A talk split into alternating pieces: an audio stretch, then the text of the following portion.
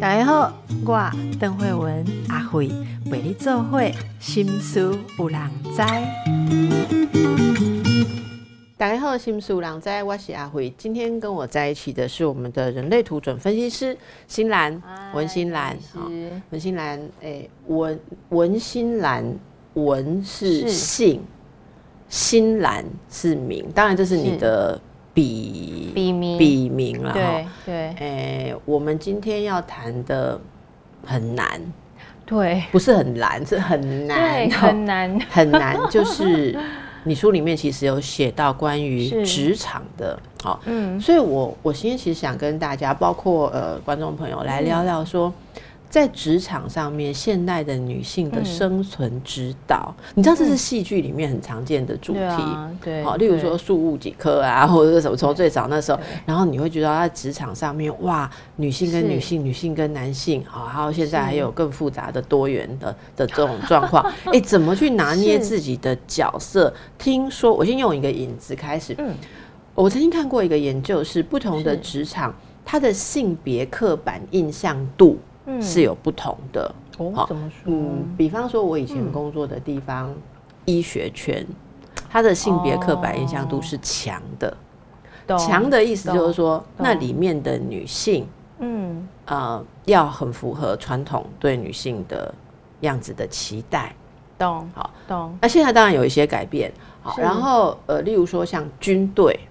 那里面的性别印象也是强，因为在某个年代以前极少有女性军人嘛，哈，没错，现在有，没错。然后另外还有教学教师圈，对，学校学校老师，嗯，穿着或什么，好，都会要比较 typical 一点。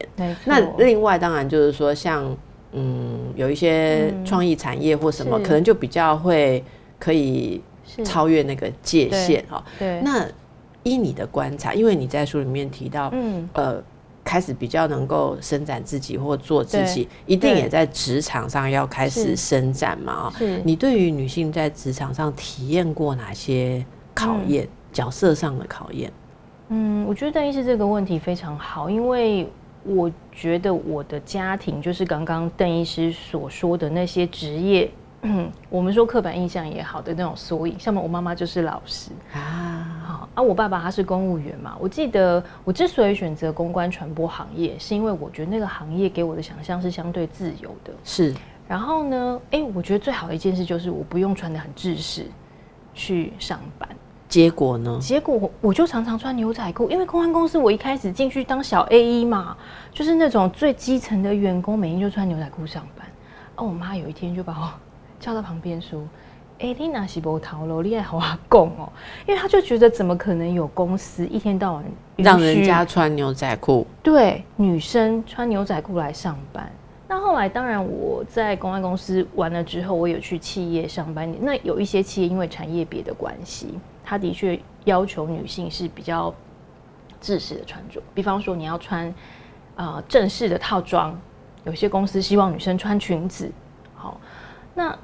在这样子的环境当中，我就会，其实我感受最深刻的是，有很多时候，其实我觉得传播圈对于女性的职业的角色是相对宽容的，它当然也有一些所谓的偏见，或者是。呃，大家就会觉得说啊，好像女生生了小孩，有了家庭之后，大家就觉得你好像应该要比较退居二线，就像空姐嘛，有了孩子之后，你可能就只能在地勤服务。可是我觉得我在传播圈相对这样子的部分感受的比较少，可是我感受比较多的是我对我自己的框架跟局限。我记得当我第一次当主管的时候，我那个时候因为第一次当主管，实在是不知道到底要用什么样的角度。来去面对大家。那我前一阵子看了很红的一部电影，叫做《芭比》。然后《芭比》里面有一段话，我觉得它真的超经典。我没有办法精确的记记出台词，可是我觉得它就是讲述我那时候的心境。身为一个女性主管，我们刚刚在聊嘛，你好像也不能好像很恰。呃，那一段我知道，对，你你要有权威，但是你不可以骂人。对。是不是？然后呢？因为你是女性，所以你对于女性的同僚之间，你应该要有更多的同理心。在你展现积极跟企图的时候，你要如何 兼顾那种女性的那种温柔的。所以你你是担任到主管职嘛？对哈，对那你在带员工的时候，带女性是员工跟男性员工。各自遇到过最大的挑战是什么？我觉得我在面对男性员工的时候，我觉得我应该是所有男性员工当中最害怕碰到女性主管。我在开始担任主管的时候，犯了一个，我觉得我现在也不是很喜欢被管理这种风格，叫做 micro management，细节管理、微型管理。因为我觉得男生粗枝大叶啊，很多东西我都去提醒他说：“哎、这个东西你有你有想到吗？你有做嘛？比方说我们要办活动，好，那这个故事我跟很多人讲过，大家就觉得天哪，碰我这个主管真的太可怕了。我们要办活动的时候，那个男小男生好不容易跟我说：“老板，你随便考我一个问题，我绝对没问题的。”好，那我就问他说：“因为那是消费者活动嘛。”我就说：“好啊，那嗯，好，那你垃圾桶带了没？”他说：“有，我带，记得带垃圾桶。试营活动嘛，要装垃圾。”我说：“好，垃圾袋呢？带了吗？”他就愣住。啊，我说：“你有带抹布吗？是啊，如果有人不小心掐豆。”啊，这桌上如果有背囊残疾的话，你应该会去擦吧？他就觉得好像被我贬义了。为什么总是有他想不到的事情被我抓出来？可是我那时候忘记一件事情是，啊，就算没带这些东西又怎样啊？seven 为什么多？这些东西身份都可以买得到啊，一定需要事前准备好吗？我以前是一个很不懂得给别人一些余裕、一些空间，让他们发展临场反应的人。因为我自己临场反应很差，所以我就 assume 假设说他临场反应一定很不好，所以我觉得我跟我因为这样跟很多男性的部署之间产生很多冲突，因为他们就会觉得说他们的个性可能刚好跟我很相反吧，在人类图的设定也跟我不太一样，他们不是属于那种事先需要安排的很好，可是他们临场反应很强。好，那我觉得这就会有一些冲突，他就觉得在。我的管辖底下，处处受到限制。好，那女生的同僚比较不会有这样子的问题。可是我觉得，我常常培养出来的人都跟我很类似，就是他从一张白纸开始的时候，我就用我的方式去教导他。我觉得你不会没关系，我可以照顾你，我可以教你怎么做。好，我可以帮助你长大。可是呢？我的大盘就说：“哎、你有没有发现，你的这一群女子兵吼，都跟你个性很像。就算一开始我给你的团队是很多元啊，你最后都会把他们裁裁剪剪，然后剪成跟你一样的人。那有什么不好？我觉得对，那时候我心里也想说，有什么不好？我觉得我自己很好啊，多么可靠，多么牢靠，就好像拔一根毛吹一下，变出一百个你这样，这样有什么不好？”但是我觉得这就是一个管理的大灾问，就是说，当你管理一个团队的时候，诶，好的部分是所有的人都会跟你一样缜密，跟一样细心。可是，当你今天遇到一个不同类型的客户，你需要一些跳脱框架的思维跟想法。哦、所以你的意思是说，给你管理有一个艺术是不能让我们的整个团队变得完全同质。我们要保留一点不一样的，这是东西，这样对，这是我的，这是我的观察。你这很有生物学的概念，你知道吗？在在生物理论上，这个叫做生物多样性，这是一个种族要延续很必要的条件。是，如果例如所有的恐龙，它们都有某一种特性，那地球的某一个条件变化，就是所有的恐龙都灭绝了。对对，那你必须有，哎，这样子。突然觉得我所不认同的人好有存在的必要性，对、啊，好疗愈哦，要多元化，非常疗愈。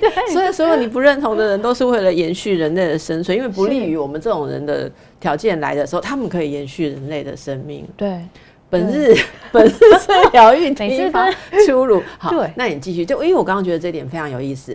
那你的管理风格可能因为你会。嗯使命必达，或者你会很有效的影响你的嗯属下，所以他们会容易呃女性很容易变得跟你一样。嗯那这里面我问一个比较直接的问题，会不会也意味着不能用你这个方法的人，其实会受不了而离开，是没错，会吧？我老实回答邓医师，其实很多女生也是受不了我啊，觉得天哪，为什么有一个主管这么婆妈，这么小心？然后我记得我有一个部署就很直言说，我觉得你是做不了大事的，因为你每次都在观察这些小细节，可是主管不需要跟我们争着。抢着去做这些细节。哎，以人类图来讲，什么样的人会比较在意小细节？像我对小细节超级不行的，真的哈。可我也没有成什么大事，不会啊，丢三落四，就就是什么样的？以人类图来看，注意细节是是在什么样的通道里面？我觉得这个可能跟闸门有一些关系。那我有一个闸门，就是十七号闸门，那个闸门其实就是很爱。关注细节，而且我很喜欢帮很多事情归类啊、贴标签呐，好，就是让我觉得比较容易被记忆。但是很多人就会觉得，天哪，这很无聊吧？为什么要去关注那些小细节？所以你看，我每次上邓医师的节目，我都觉得很有趣，是邓医师都会从别人的这种很细致的细节的回答里面，就是。归纳出一个很大的观点，这就是我们很不同的地方。因为你刚刚讲，我刚刚讲多元嘛，你就说，哎，对，生物多样性，这就是一个更大的一个观点。嗯，可是如果是我的话，我可能在跟别人对谈的时候，我会关注的是小地方，他在说这件话、这件事情的眼神，然后这件事情它的走向、情节，嗯嗯嗯，就会越钻越细嘛。所以的确啊，很多女生。即便是细心的女生，大家觉得女生本性比较细心，她们也会很受不了。我就觉得，哦天哪，我觉得我主管好麻烦，而会觉得跟你在一起一直被显微镜看到这样子。哎，而且我是追求完美的人，我连那个标点符号，我就说，请问什么时候要用分号，什么时候要用逗号，什么时候要用白字的的，什么时候要用赤部的的，这不是很基本吗？对。对，然后我会用这这种很小的东西去评断别人的工作成效，对方就会觉得，哈，我常常带那种七年级、八年级生，大家都说，哈，这这跟我个人的成效有什么关系？我就是电脑查一下就好啦 g o o g l e 一下就好啦，就改掉就好。那这个特质，你现在说到了对中年呐，哈。你觉得这个特质是属于你讲的那种要延续的，还是要放弃的，还是要怎么样转换的？怎么样会让你更自在轻松？我觉得哈，我我觉得要放下很难，毕竟我已经当了四十四年这样注重就是你的杂道。对，这就是我的，我就是一个细节狂。可是我后来把细节这件事情稍微的在别人身上放宽。那个显微镜，我就稍微胡教一下，因为对我来讲，我就会尝试去看，书我反而把我的细节转一个焦点，就是，哎，当我听 member 给我全篇完全不通顺的新闻稿，或者是他给我一个我觉得完全行不通的方案的时候，我不会急着用我的方式去矫正他，或去质疑他，我会愿意去听听看他讲出什么细节。所以这是你的成长，你觉得这样比较好？我觉得这样比较好，我也比较不会那么辛苦。好是好在说，别人跟你会比较舒服，不会觉得从你这边有那么大的压力。我觉得也是让我自己比较舒服。我觉得我以前好痛苦，我每天早上起床看到每一个人，我都看到他们的缺点。所以你对你看到你以前就是每天看到的东西都有错误要出错这样子。对，那。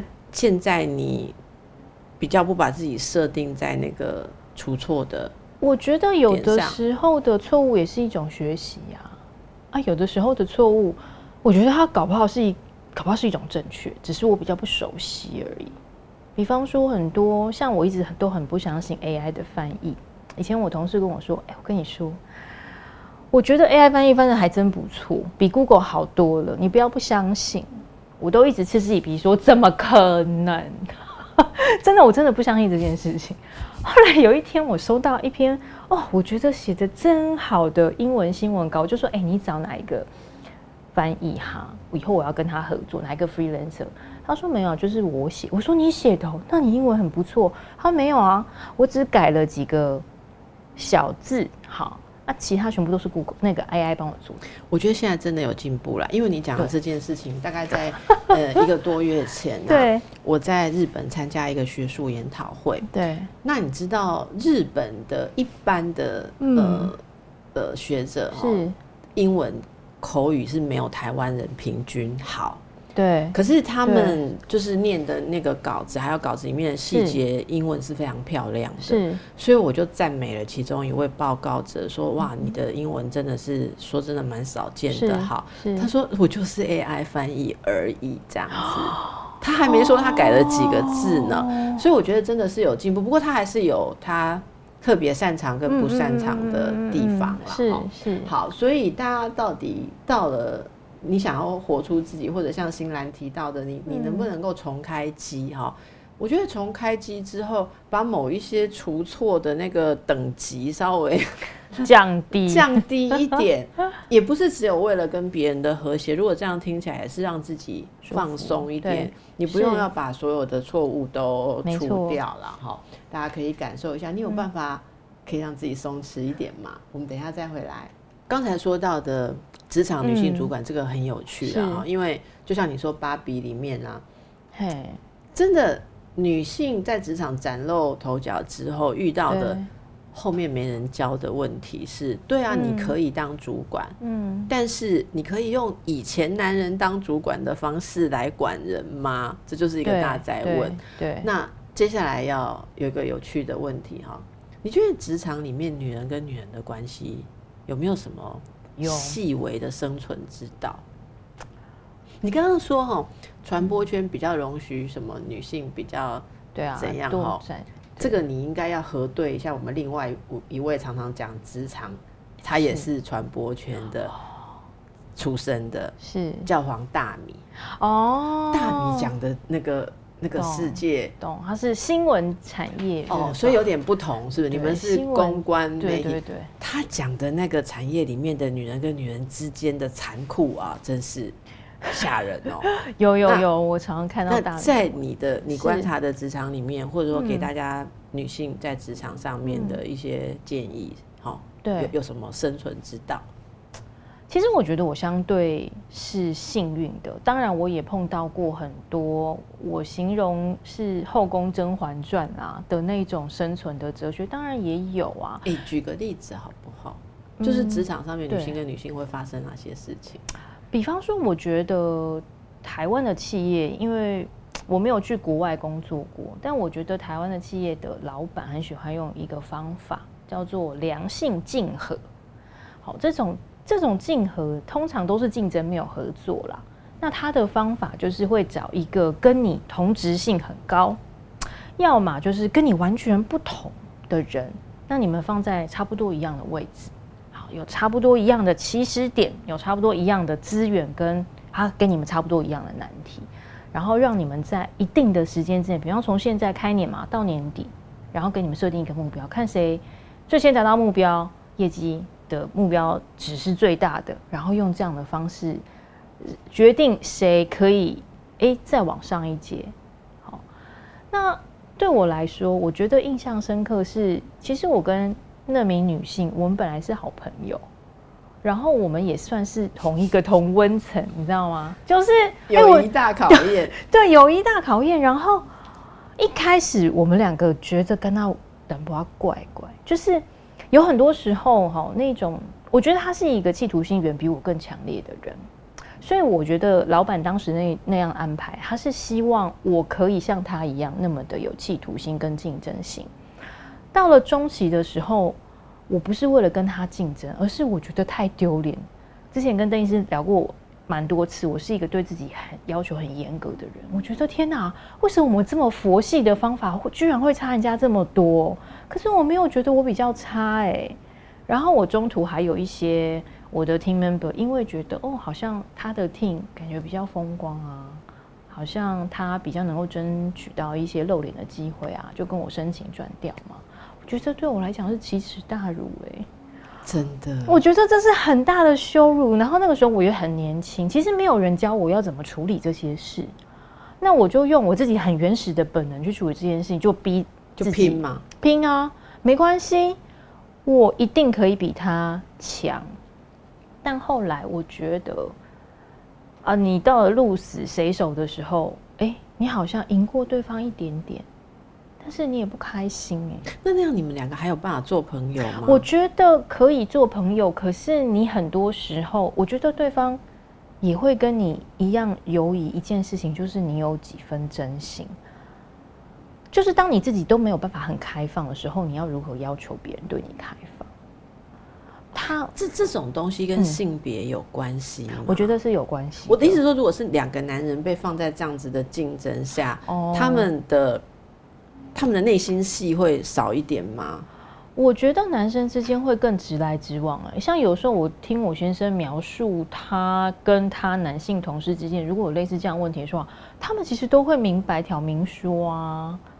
可是我觉得那个时候的我，对我来讲，我很害怕冲突，而且我不太会把心里面的一些这种九弯十八拐的部分给别人讲，因为我就觉得我跟对方讲，可是老板就觉得我们两个人要互相竞争啊，那这样子我不是把弱点都暴露给对方了吗？嗯嗯嗯，对不对？然后我就不知道该怎么去很好的利用这个所谓竞合的角度。后来我学到一课是。后来我的同我的这个好同事呢，他就决定他要离开台湾去大陆发展，我才知道他完全不 care，完全不在乎最后是谁胜出，因为他只把这边的经验当成一个过去的跳板。然后那个时候我就觉得啊，我是这么的无聊。就是好像你觉得你心里面想很有很多很多假想敌，你把它当成假想敌。然后你我后来也在职涯里面把很多女性当成我的假想敌，但是后来我都觉得那个好像是一个很大面的镜子一样，都反映出其实我都在跟我自己为敌。其实我觉得他们都是我内心中反射的一个镜像而已。所以我们不需要拿自己去跟别人比较吗？我觉得以我现在年纪这么大，我真的是觉得不需要。我我记得你有写到过一个想法，就是说，类似说比较永远就是无止境的，最后你要回到自己，我就是标准这件事情上哈。呃，我我其实是觉得，直到今日，很多的主管或者是男性的一种职场文化，都会应该说。会让女人很习惯的去觉得不安全，觉得其他女性会威胁到你的地位。那种什么大家可以共荣共存的东西，只适用于很安全的性别，很有安全感的性别啦。如果说你觉得在这个地方，其实又回到你刚刚讲的芭比，我不知道你记不记得芭比那出电影里面，那个芭比穿穿过那个膜回来到真实世界的时候，不是到那个美泰尔，就是制作芭比的公司的高阶会议里面去，然后他就说好，那我要进去盒子，就是他们要把它装盒子送回去之前，他说我进去盒子之前，可不可以跟你们的女性主管谈一谈？就整个十几个人的团队里面没有女性主管，后来那个他们的呃的老板就很不好意思跟他说，我我们有过女性主管，从几十年来什么时候几年有过一个几年？他说我们有过两个，哎，很多了吧？就是在那么多的曾经当过 CEO 的的主管的，可能可能几十个里面，我们有过两个，所以我们是指标好棒的公司。我我觉得这就是很讽刺的一件事。对，那你要想想看，如果说。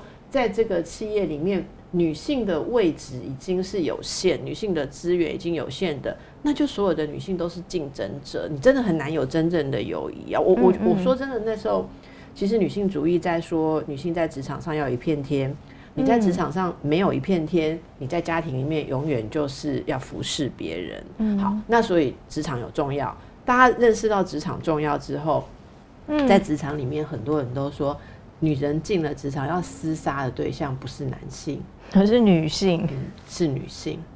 我我不知道你有没有在职场里面遇过，你不把别人当假想敌，但别人把你当假想敌的啊？你有没有遇过？我有遇过，但是我是在好多年之后，我才知道原哦，原来我被当成假想敌哦。那那你一定没有被搞得很惨，所以你才会无感。对，有可能啊，也有可能是我觉得我可能我本来就。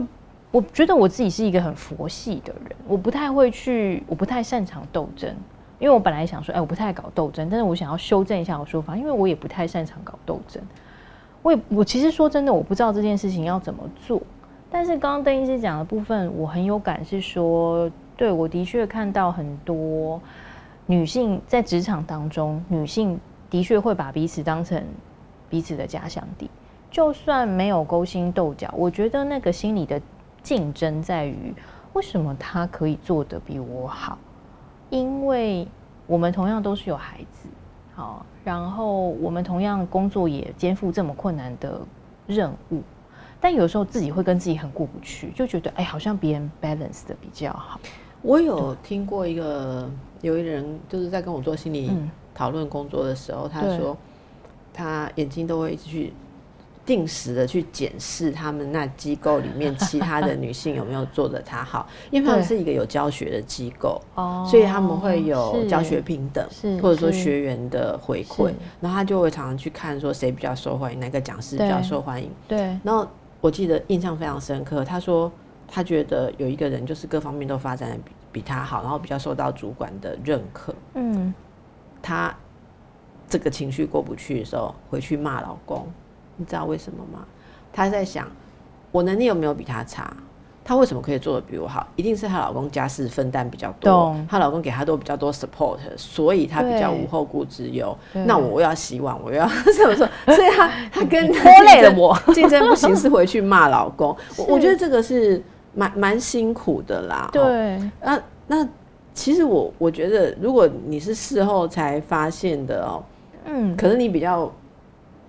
不会想象说，职场里面女性跟女性的斗争，哈，真的蛮可怕。所以为什么《后宫甄嬛传》那种戏收看率、收视率那么高？而且大家不是都会引用那里面的话来做成梗图，在讽刺现在的同事嘛？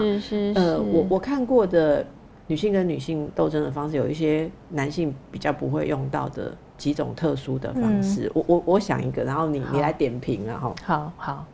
我最近观察到的一种，是我最近才理解的技巧。好，学起来。以前就是明争暗斗，对不对？好，明争就是拼得你死我活，要看谁业绩好嘛。然后暗斗就是在后面扯你后腿啊，哈，还是还是呃，好啊。例如说搞人脉啊，或什么让你孤立。对。可是我最近发现有一种东西很有趣，是好。比方我跟你在同一个业务上，你的表现比我好，对，我怎么拼都拼不过你，不，我也不认真拼，但是我就出来挨，哦，说，哦，我好怕跟新兰同台哦，因为他实在太优秀，跟他在一起我都讲不出话，我觉得大家会比较，大家会比较喜欢新兰，其实我也很努力，但是哦，没有办法啦，他就是这样子嘛，真的新兰你真的很棒，可是。可是我觉得我很难过啊，然后就大家都都没有办法喜欢我啊，我还是我不要做了这样。好，对。然后呢，我发现一件事，我觉得这个社会有一种很奇怪的文化，是基本上大家还是会很本能的去同情以弱势姿态出现的女性。我们在聊这件事的时候，有一个男性朋友跟我说。他说：“现在愿意演出弱者的女性非常的少，是光这一点诚意就应该得到我们的掌声。是这什么话？起来！我跟你讲，示弱真的非常重要。我曾经被主管跟点破我说，你应该多点示弱。我想说什么？示弱要干嘛用？我想说，我帮你。”树立这么多汗马功劳，接上你多少麻烦，让你耳根清净。为什么要示弱？如果我不弱，我干嘛弱？如果我弱，我还不自卑，自己去努力。我我示弱这件事，我我认为有有有一个时候我会讲示弱。对，我会说各位，忧郁症好不了的时候，需要帮助的时候，你要示弱，你要求助，你要告诉大家我不行了。但是我说的工作上不是这一类，我说的工作上是。你应该努力把你的能力拿出来，我就一直转不过来。为什么可以这样？就你的能力比我好，你你背后用了多少努力，对不对？你叫你老公洗碗，你做了多少功课？你你你你叫你小孩自己看电视，你自己做报告，对不对？你这样做出来，然后我在这边挨，然后大家来觉得说，哇哦，你看她是一个典型的女性，她比较可爱，她比较柔弱。来来来，我罩你或什么，然后有一些那种男性或什么那种东西就出来了，甚至有些女性也去站在她那边，然后就。我我觉得是不是某种变相的惩罚一个很很强势的女性，让你觉得说，好吧，你强吧，你就走这条路，你就自己一直走到死为止。我我我现在发现有这个现象，我之前。呃，我们在讨论职场的困难跟性别议题的时候，谈到这个议题，他的讨论非常的热络。不知道新兰怎么看？我们等下回来哦。所以你怎么看？这是我的人类图的砸到的障碍。我觉得刚刚律师讲的一件事情，我非常有感，是说，我觉得我有经历过类似的状态。你也有？对，但是我那个时候太年轻，我那时候只是非常瞠目结舌，说我想说，我靠，这这也行。但是，我想说，真的行啊！我想说，这哪招啊？那主管跟你说你要多一点示弱是什么意思？我那时候我很惊讶，我就说我我已经这么少烦来烦你了，这不是应该是一个乖宝宝的表现吗？不是应该得到赞赏吗？对。可是朱涵跟我说，他觉得我后来想仔细想想，我认为他讲的部分是有道理的。他说：“你永远都是一副拒人于千里之外的样子。”我不需要帮助，嗯，我不需要帮助。然后，所以你永远就是一个人带着几个兵，让你的兵，因为你你自己太强嘛，大家也觉得你好像好像在你的 team 自己不被需要，所以大家就觉得，嗯，好好不用啊，新兰不需要任何人，那你不需要任何人，那他就自己一个人，就像刚刚邓医师说，做到死好，就看他，啊，也也许他一个人可以成就出一片蓝图，所以。那个主管跟我说：“你要先学会示弱，之后你才会成长。”那如果没有弱，要示弱，要拿什么出来示？我觉得那个弱就是代表合作。啊，你愿意先递出橄榄枝？哎，这件事情我们一起合作看看好不好？所以我们要对给出一个。一起合作的对可能跟空间跟机会，我学了好久，因为我以前觉得递出橄榄枝这件事情，好像就是代表我可以每当阿内可以走，就是我觉得在某种嗯。某种年代下。我我觉得其实女性的自主是慢慢在进化的啦，是最早是没有嘛，要依附在男性之下，后来慢慢的觉得说女人也可以自己成就一些事，可是呢又有点太急于要证明我不需要别人自己对可以成就一切，那我觉得更细致的进化应该进化到你有能力，你有自主，但是你仍然可以合作，或你不会盯成一个。没有空间，拒拒人于千里之外的状态。对，我我我想那是更细致的安全感呢。是是，合作的确没错，就是有很多时候我在合作的过程里面，才更进一步的去发现说，天哪，我对于别人的相信度是零哎。我觉得我不放心。你为什么会有这种灾难感、不安全感？给别人，因为我觉得。我从小就觉得说，好像我我觉得这跟我的原生家庭的教育很有关系，因为我妈妈也是一个独立自强的女性，是她很小的时候就跟我说：“我跟你讲，你靠山山倒，靠人人跑，就自己最好。”对，然后我后来也是在想说，好像是这样，所以我小的时候，只要我哭说这题不会做，或者是啊怎么办，我要做一个劳作，我妈就会说：“你可以想自己想办法，我妈可以出钱帮你去买材料。”她可以帮你找书，让你，可是你要自己学会做。所以我从很小很小的时候，我就知道说，嗯，好像靠我自己是最保险。虽然那个分数不见得是最高，可是这件事情是绝对不会背叛你的。好，所以或者说结果不好你也甘愿啊，因为是你自己，因为是你自己做的嘛。那但是我就看到有些同组的同学啊，两个人做之后就在聊天，后来没做出来，也不知道该怪谁。那我后来在工作上面，我后来发现，我第一次跟别人合作的时候，虽然他是一个我在工作上面也非常认可他能力的 partner，可是我好担心哦。我就觉得天哪，他会不会搞砸？然后我我我这样把很多事情交给他，这样是好吗？后来有一天他终于受不了，他就跟我说：“哎，我觉得你是不是很不相信我？”我说：“没有啊，我只是很担心我自己力气出的太少，都是你在做。”他说：“没有，我感受到是不信任。”嗯我才被好像是当头棒喝，想说哦，原来我给别人这种感觉，所以我花了很长很长的一段时间，把我手中的掌控感一次又一次的分割给别人，然后我去接受说，好，别人做出来的东西可能跟我期待不一样，也可能别人做出来的九十分是我觉得的五十分。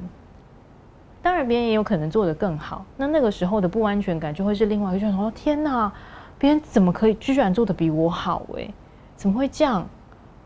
那我会不会在这个专案当中出力出的太少？所以我觉得我的那种在合作当中，我又看到自己很多的那种幽暗面，嗯，对，对自己的不信任跟对他人的不信任。所以这件事情，呃，让我自己把很多细节，别人觉得不重要的小事，Seven Eleven 就可以解决的小事，全部都抓在自己身上，二十四小时把自己搞得很紧绷。我就在担心别人会不会出错，所以我今天要去擦他屁股，所以我要怎样怎样啊？这件事情我还是拉回来自己做好了。对，我觉得这个真的是非常细致的一种体会。对，其实我我在想，嗯，我如果我们一直都要求某种自己想象的成果的话，真的，因为那是我们自己想象的成果。就是靠自己最好，加入任何一个东西，其实都会增加变数。可是我想结论是说，那那大家想要过怎么样的人生，或拥有什么样的职场，你是要单打独斗的，还是你是要团队工作的？如果团队工作的话，那就是一种，我觉得是一种团队的，对，呃，就是共同承担的后果。那我我想起来，其实我我觉得可以用一个例子来来聊聊这件事。你知道小朋友一开始都是什么事情自己自己做嘛？对。然后对，呃，老师就是会说啊，例如说每个人画一张画，然后我们来看哦，而且谁画的最好，对不对？可是你知道现在的教育，我觉得蛮好的，在他们低年级的时候就已经大量的开始所谓的分组活动，对。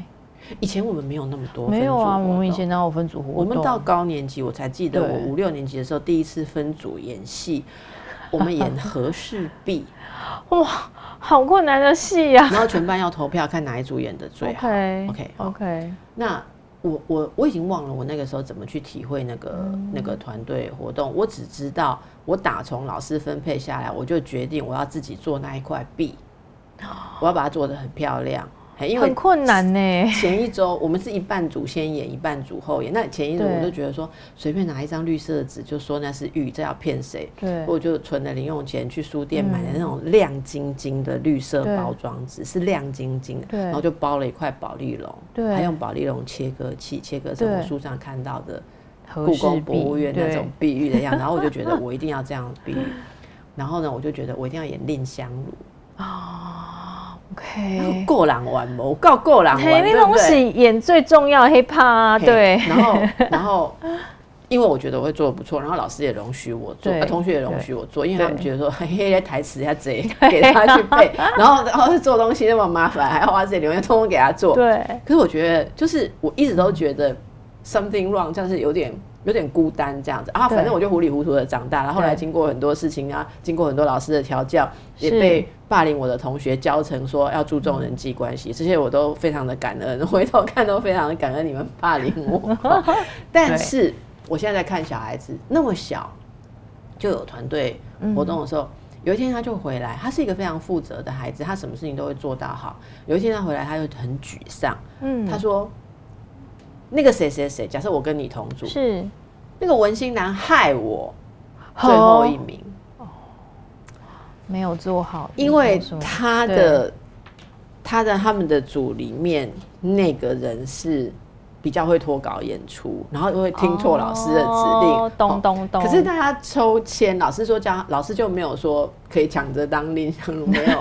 他们虽然不是演那个，可是他们是用抽签的，所以那个人就挑到大梁。哦，挑到大梁那个人上台的时候，从头到尾都不记得他的台词跟指令，从头都脱稿演出，然后然后他还没有一个认真的态度，他就乱搞。天哪！所以他们那组就最后一名，不能接受，就是做什么东西都很糟。然后我女儿就非常非常的扼腕，非常非常的生气，这样哈。我我那时候就唤起了很多的回忆，然后我我意识到说，哇，他已经遇到了一种。